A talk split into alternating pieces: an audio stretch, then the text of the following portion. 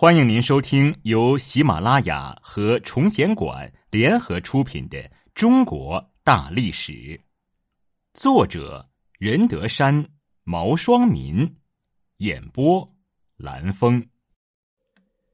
第四百二十二集：隋炀帝的一生之奢华误国下。祸起萧墙。六一三年，隋炀帝第二次御驾亲征。此时，杨素的儿子杨玄感正在黎阳（今河南浚县）督运军粮。他突然发动叛乱，截断了隋炀帝的退路。隋炀帝只得放弃辽东，回军迎战。第二次东征便这样草草的收场了。杨玄感看到隋炀帝东征使隋朝局势混乱，就想利用这个时机来推翻隋朝。杨玄感用督运粮草的名义征发了年轻力壮的民夫船工八千多人，要他们运粮到辽东前线。这些年轻人恨透了劳役，听说叫他们远离家乡去干苦差事，更加气愤。一天，杨玄感把民众集合在一起，说：“当今皇上不顾百姓的死活，让成千上万的父老兄弟死在辽东。”这种情况再也不能忍受下去了，我也是被迫来干这件事儿的。现在我决心跟大伙儿一起推翻暴君，你们看怎么样呢？大伙儿一听有人带头反对朝廷，谁都愿意跟随他，顿时响起一片欢呼声。杨玄感把这八千农民编成队伍，发给武器，准备进攻隋军。他发现身边缺少一个谋士。不禁想起了正在长安的好朋友李密。李密的上代是北周贵族，少年时李密被派在隋炀帝的宫廷里当侍卫。他生性灵活，在值班的时候左顾右盼，被隋炀帝发现了，认为这孩子不太老实，就免了他的差事。李密并不懊丧，回家以后发奋读书。有一次，李密骑着一头牛出门看朋友。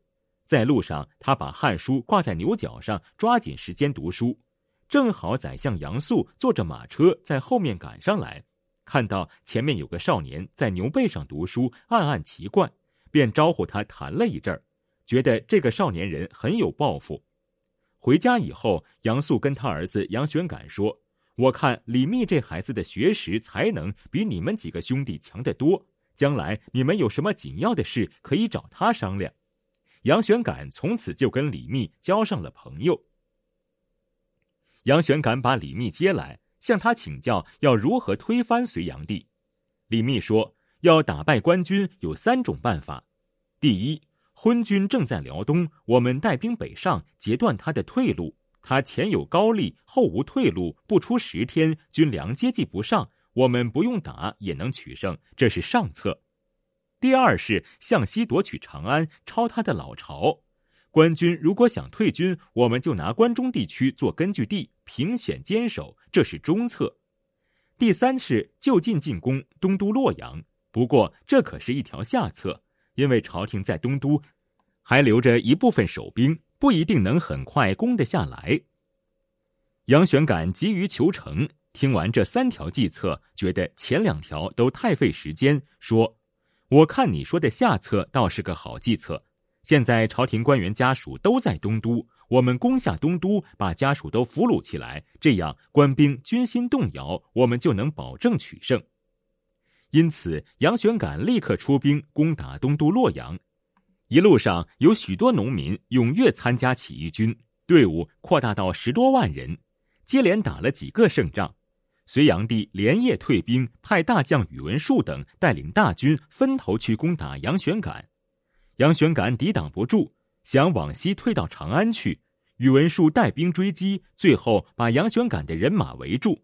杨玄感无路可走，终于被杀。雁门破胆。六一四年，隋朝国内的起义已经演变成了燎原之势。但隋炀帝仍然打算第三次东征，高句丽王国一连三年受到攻击，无力抵抗，于是他们就把杨玄感的同党，于前一年投奔高句丽的胡思正还给隋炀帝，以表诚意。隋炀帝觉得争到了一点面子，撤军来到洛阳，用酷刑把胡思正处死后，再次征召高句丽阴阳王高原入朝。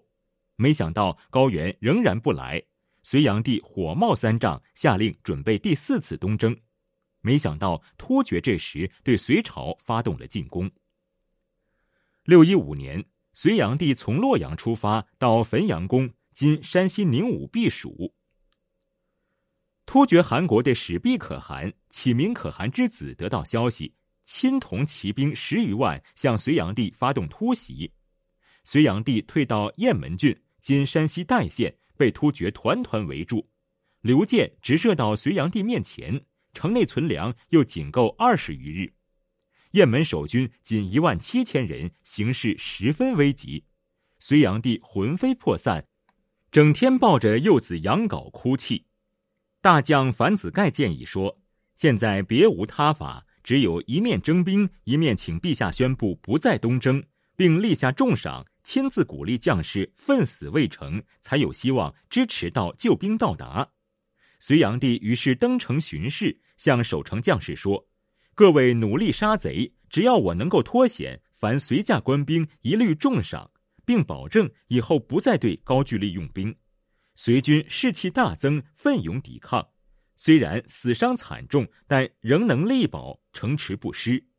同时，炀帝下诏征发各地隋军，火速来援。与此同时，大臣萧雨建议说：“以突厥的习惯，可汗如果出兵，皇后必定知道，请派密使去见义成公主求救，不失为一个好办法。”于是，隋炀帝立即派人间道前往。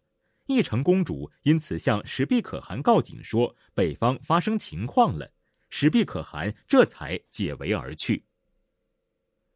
突厥久攻不下，真知东都和各郡的援军已经到达新口（今山西忻州北），又得义成公主北边有急的谎报，乃于九月撤围北逃。隋军追至马邑，俘虏了突厥老弱两千人后撤回。隋炀帝回到洛阳，心神稍定，发现又处于绝对安全之地时，生怕自己在雁门关的懦夫表现被人耻笑，决定一手遮天下耳目。他拒绝封赏雁门关的兵将。樊子盖一再请求隋炀帝不可失信，隋炀帝大怒，樊子盖不敢再说话。